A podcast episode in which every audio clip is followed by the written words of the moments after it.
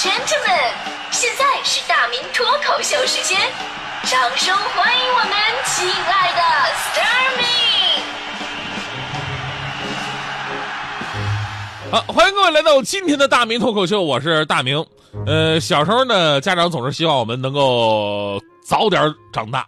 我妈以前就是啊，我妈以前总是摸着我的头说：“孩子呀，快点长大吧，长大吧。”于是我就从八斤长到了五十斤，然后是一百斤、两百斤、两百三。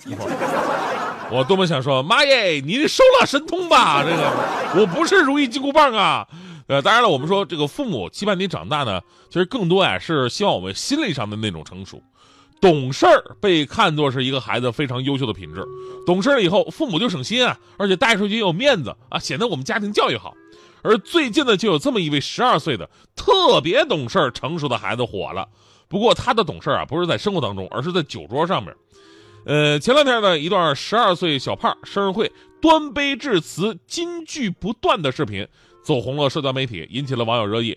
虽然是自己的生日会，但是小胖端起酒杯。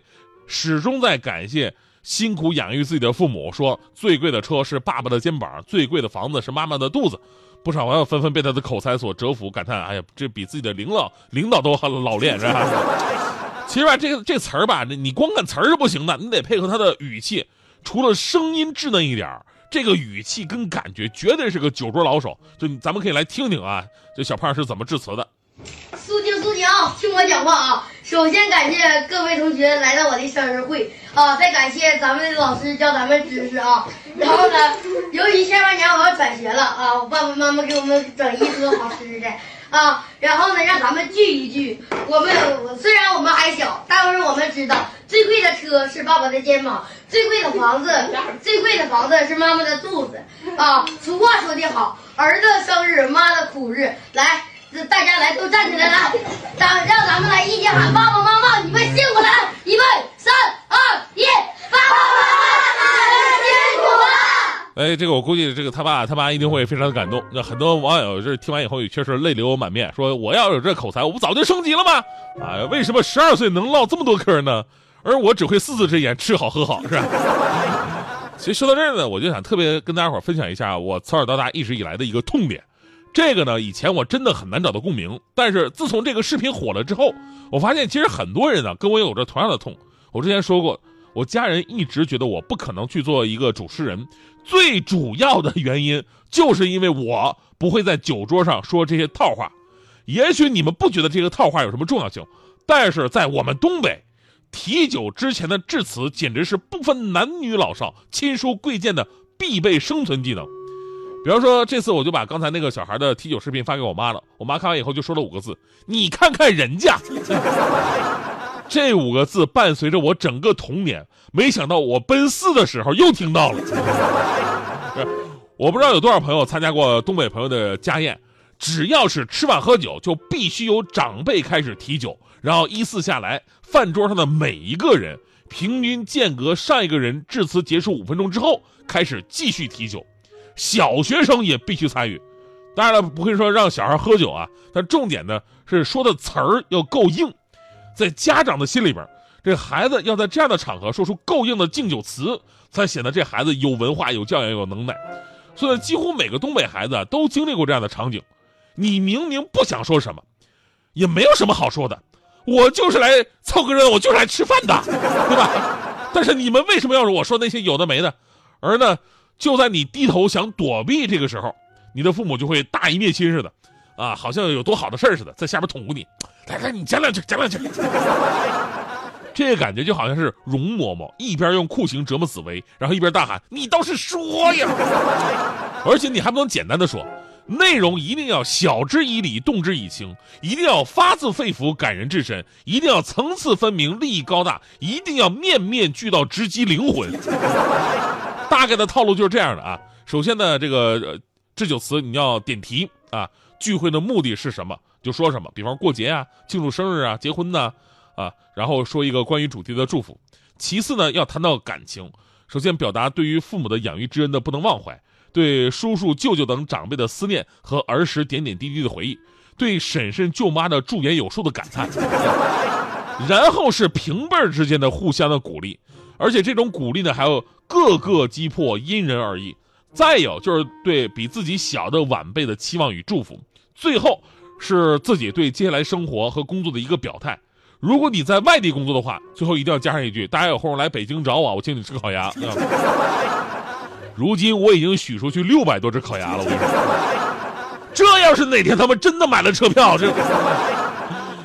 所以啊，就是东北的提酒，与其说是致辞，其实更像是一场演讲比赛。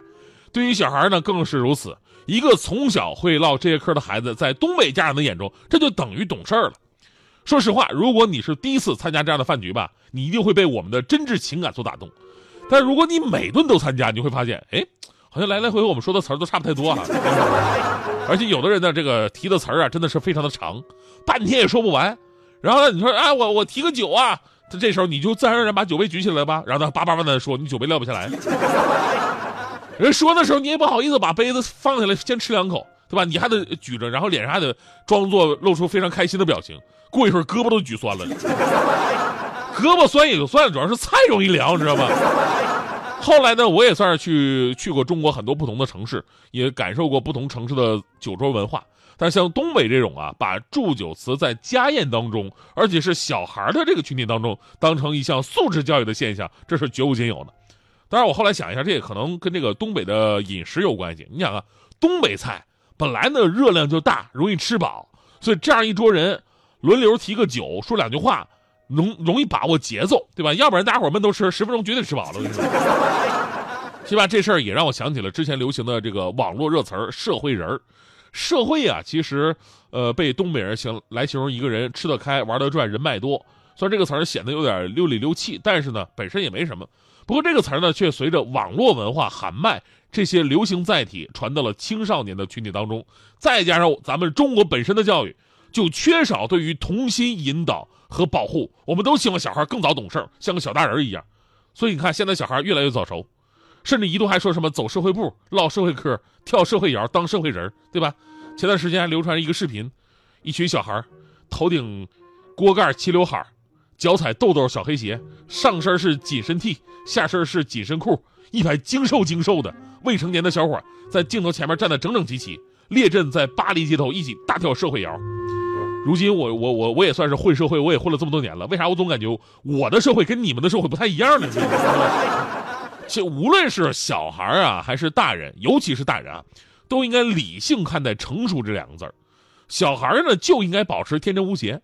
要对生活永远抱有希望和好奇，简单的看待人和事儿，而反过来想，大人又何尝不是如此呢？大人总是把简单的问题复杂化，用阴暗的心理去丈量尘世间的每一条路，那么自然你会走得步步惊心啊！人啊，懂跟不懂是一个哲学课程，不成熟的人总是不懂装懂，成熟的人呢，懂他也装作不懂，所以呢，最后吧，节目最后送大家伙一句话。人生就像饺子，经历是馅儿，岁月是皮儿，酸甜苦辣皆为滋味儿。人生就像饺子，难免会狠狠的被捏一下，被开水煮一下，被人咬一下。人生就像饺子，无论是被拖下水、扔下水，还是自己跳下去，一生当中不趟一次浑水就不算成熟。如果没有经历硬装成熟，总会有露馅的时候。这句话。真长啊！我最爱的音乐会重复一百遍，每一次谈恋爱都成熟了一点。今天你打雷雨天，我才不妥协，只要有地图我就敢冒险。晒晒我的头发，